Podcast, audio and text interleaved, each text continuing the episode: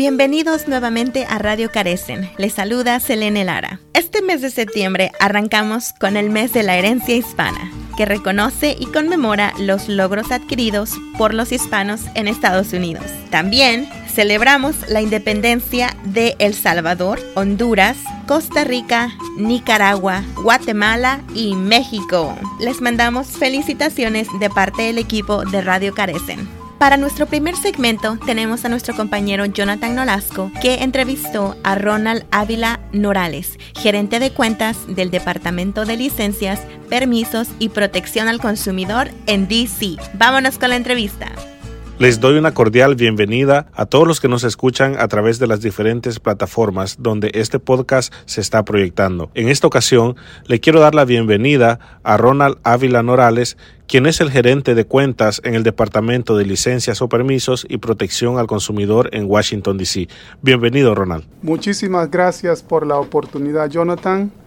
Y acá estamos disponibles para escuchar tus preguntas y ilustrar al público, al público que te escucha, sobre qué es nuestra agencia y qué hacemos por ellos dentro del Distrito de Colombia. Y Ronald, ¿puedes hablarnos un poco acerca de qué es el Departamento de Licencias, Permisos y Protección al Consumidor? Desde luego, pues el Departamento de Licencias, Permisos y Protección al Consumidor es una de las agencias más nuevas del Distrito de Colombia su misión es proteger los intereses económicos de los habitantes, empresas y visitantes en el Distrito de Columbia, pues otorgamos licencias, permisos, como lo hemos dicho anteriormente, regulamos las empresas e investigamos y hacemos cumplir los procedimientos de protección al consumidor dentro del Distrito de Columbia. Sí, Ronald, mencionabas de que es una de las agencias más nuevas.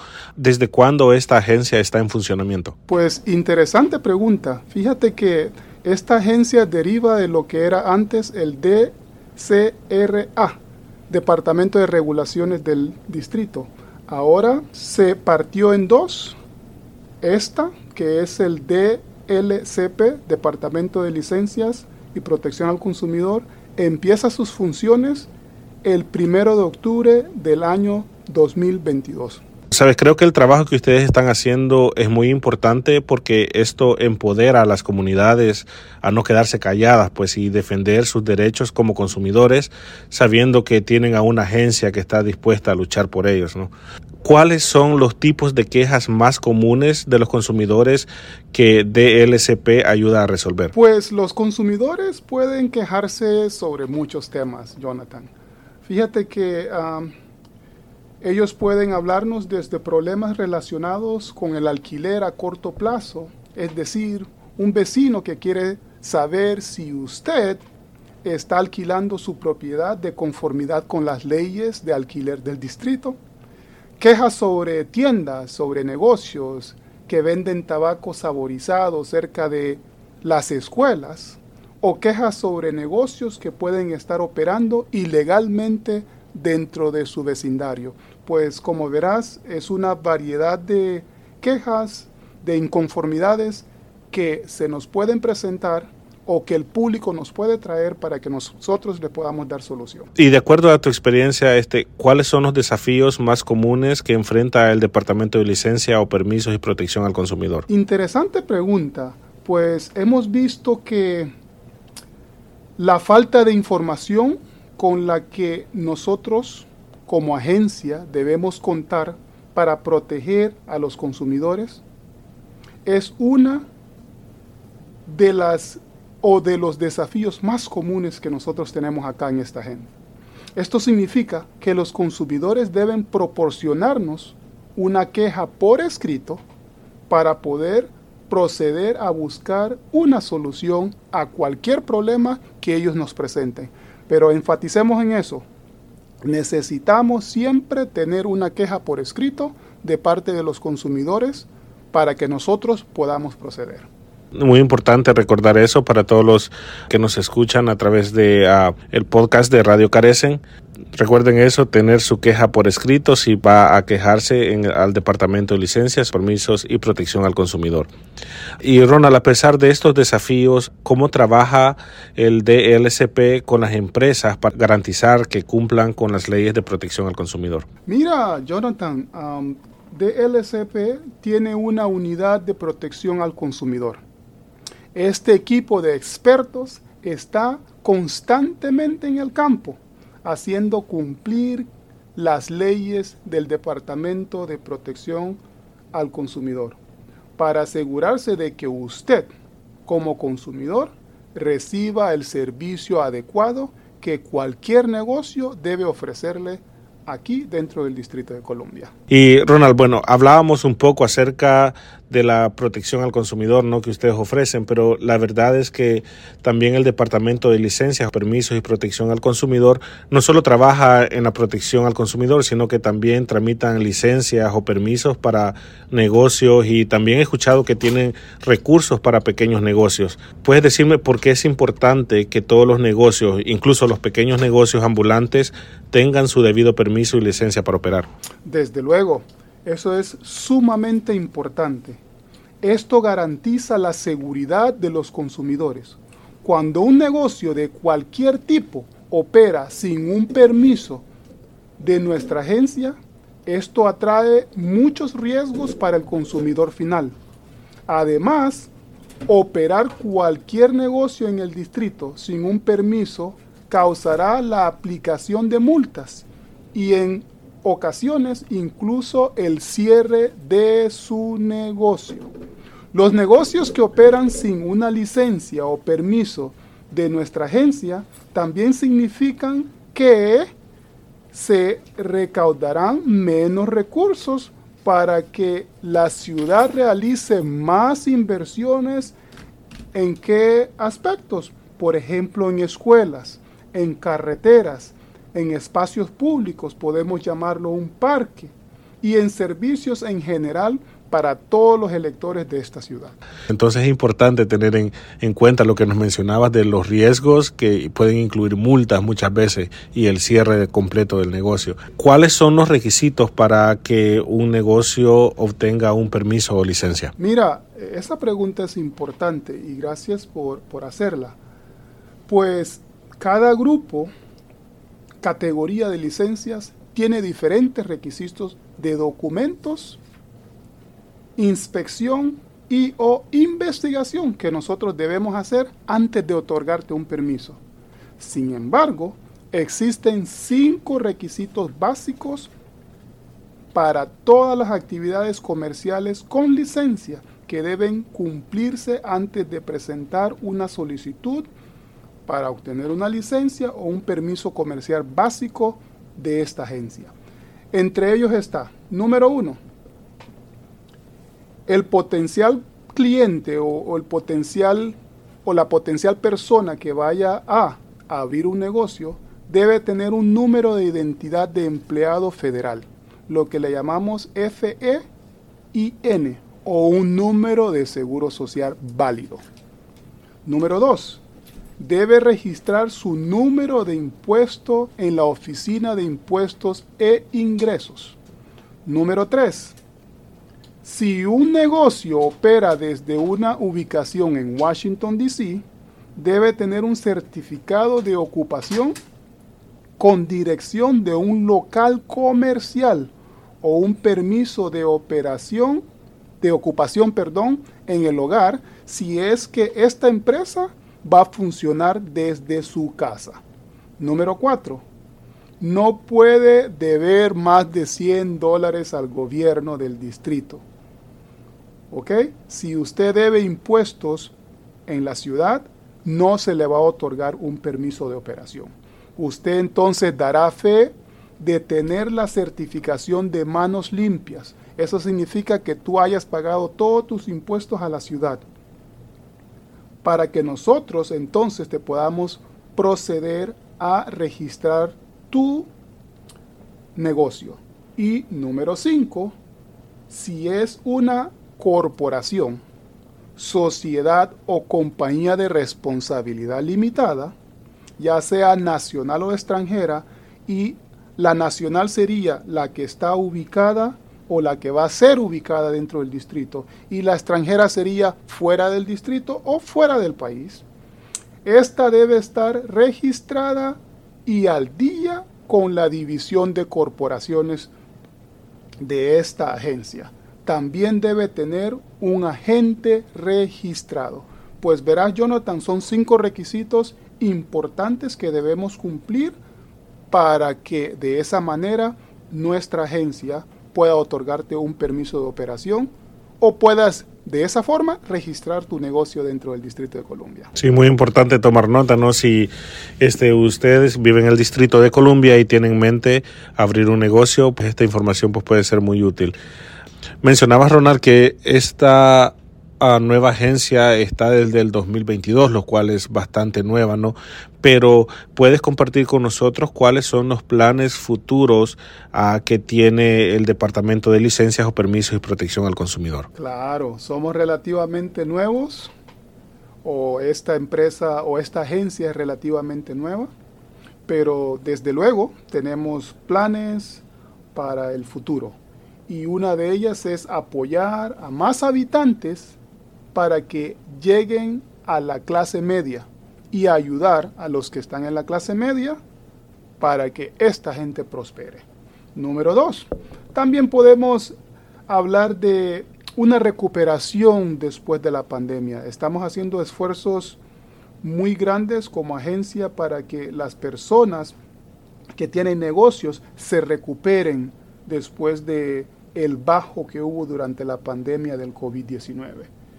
Una tercera sería el uso de la tecnología para hacer un y que esa tecnología sea un motor para mejorar los procesos de la agencia, tanto para la equidad como para la efectividad operativa. Nosotros queremos con esto que tú hagas uso más de nuestra página web, por ejemplo, para registrar tu negocio, en vez de que tú vengas físicamente a nuestra agencia, ¿no? Que de hecho usando la página te ahorraría bastante tiempo y dinero de no moverte de tu lugar y hacerlo todo en línea. Un cuarto sería ampliar las actividades de divulgación y educación de esta agencia. Queremos oportunidades como esta que nos estás presentando, que la gente conozca más de la existencia de esta agencia para que ellos tomen ventaja de los servicios que ella ofrece. También nosotros haremos nuestra parte eh, en hacer puntual el objetivo principal de la alcaldía o de la alcaldesa Muriel Bowser. Esto incluye un enfoque en la recuperación del centro de la ciudad. Y por último, podemos desde luego hablar de seguridad y protección para ustedes los consumidores que nos escuchan. Y Ronald, ¿nos podrías compartir cómo nuestros oyentes podrían comunicarse con ustedes si tienen uh, alguna pregunta o alguna queja o quisieran pues registrar su negocio?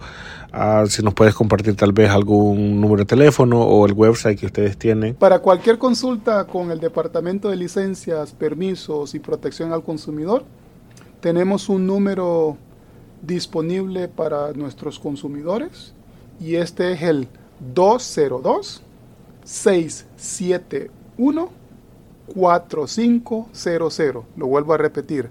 202-671 4500.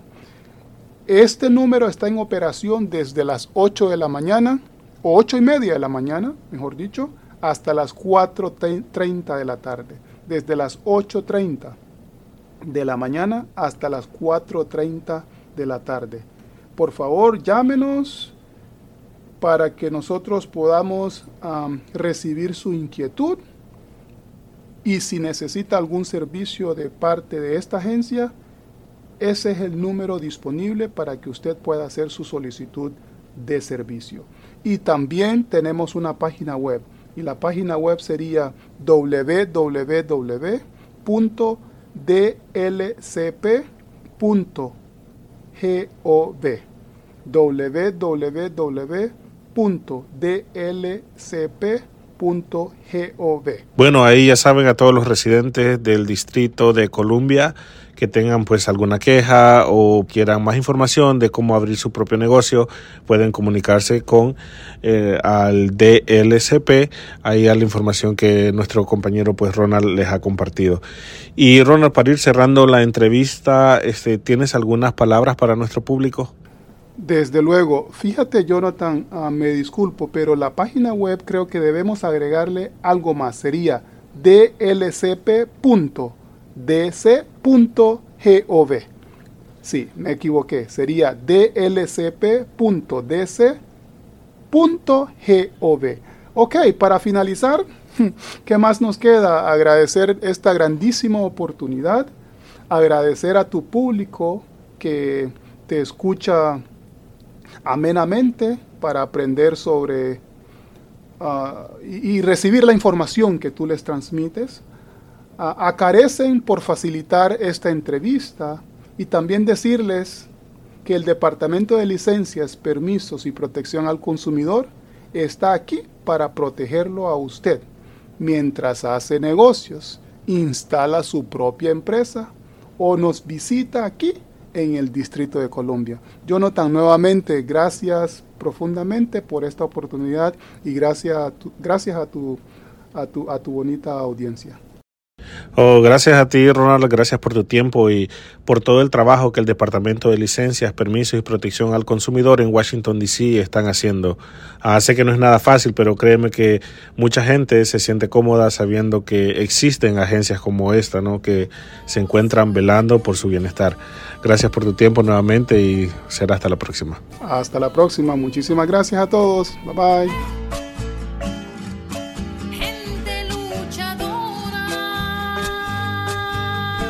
A continuación tenemos el segmento de salud. el día de hoy vamos a hablar de lo que son las vacunas del COVID y en específico de, la vacuna más reciente. Selene, no sé si has escuchado esas noticias de parte del CDC. La verdad es que no estoy enterada. Eh, la última vez que me puse una vacuna del COVID fue ya casi un año atrás.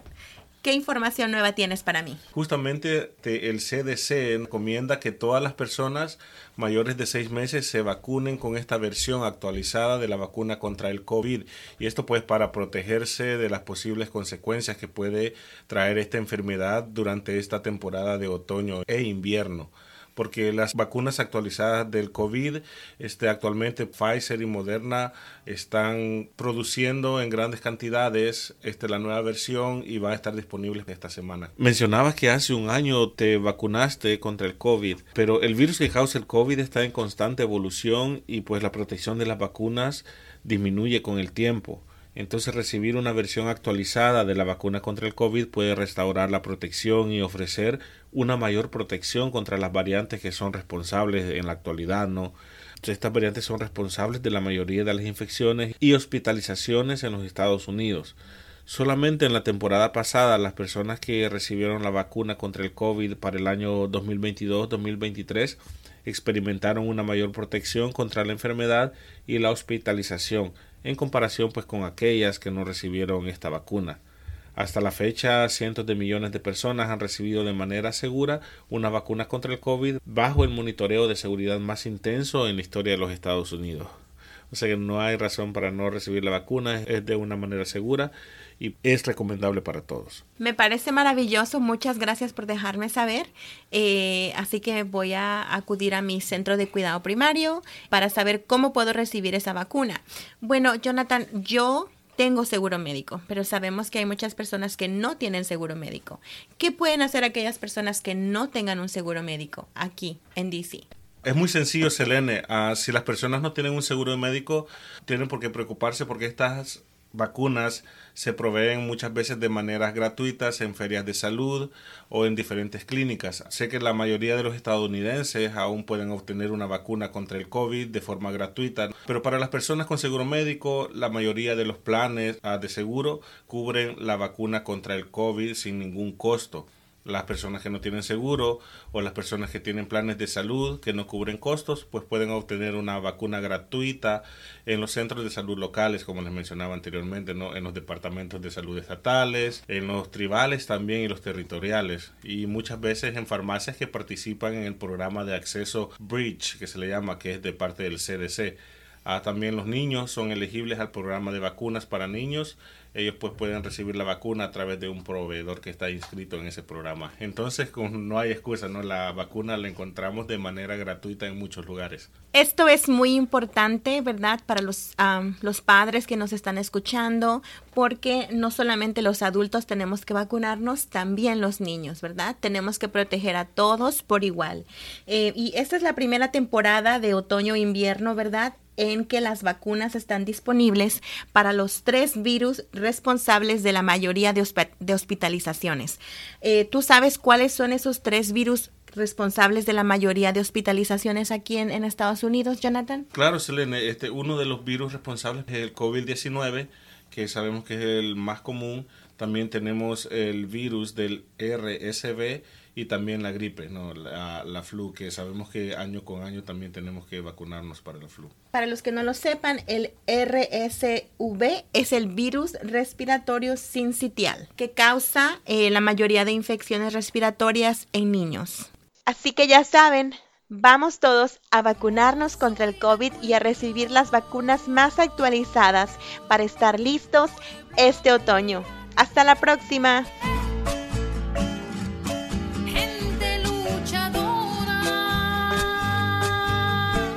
Hola, mi nombre es Claudia Sánchez y pertenezco al Departamento Legal de Carecen. El día de hoy quiero hablarles sobre la reinscripción del TPS.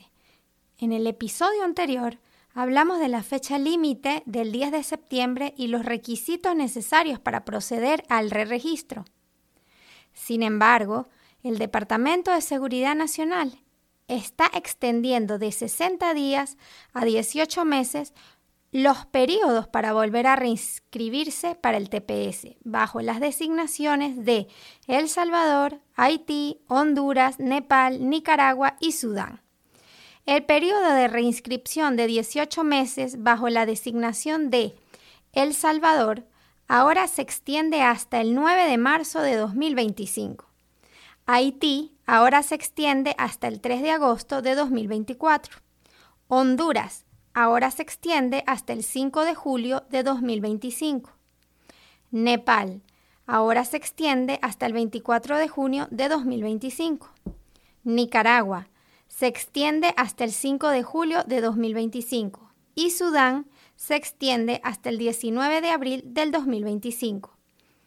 Esta extensión de reinscripción permitirá a los beneficiarios de TPS presentar el formulario I-821, solicitud de estatus de protección temporal, y el formulario I-765, solicitud de autorización de empleo, en cualquier momento durante las extensiones de 18 meses de las designaciones de TPS de estos seis países.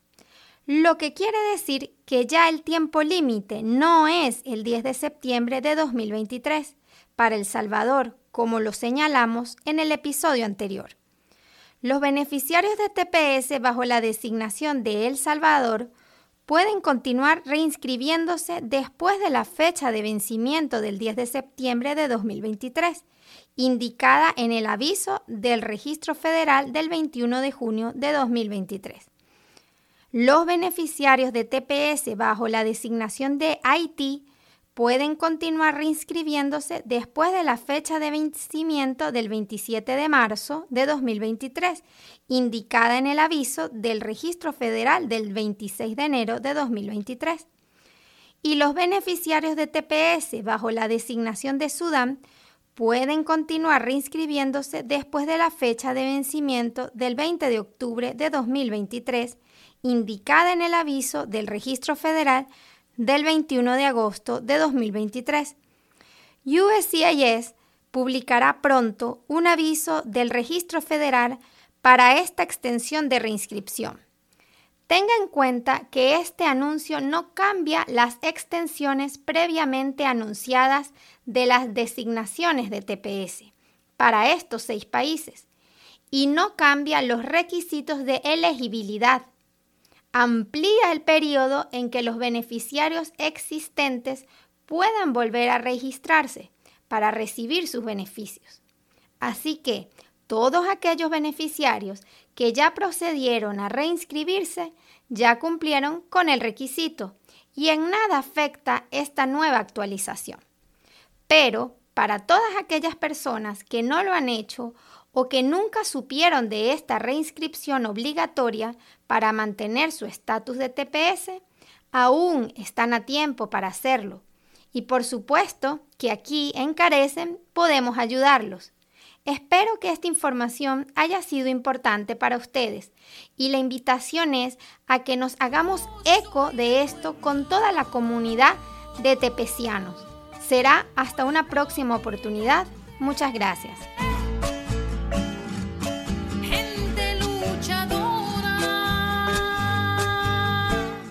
Muchas gracias por escuchar Radio Carecen. Para finalizar queremos compartir este poema celebrando la hispanidad de Juan Ferrer. Día de la Hispanidad, un día para celebrar la cultura y el patrimonio de los que vinieron antes y los que siguen para construir su legado.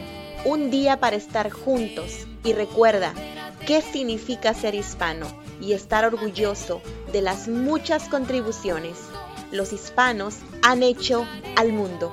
Nos vemos en la próxima. Gracias por escuchar Radio Carecen.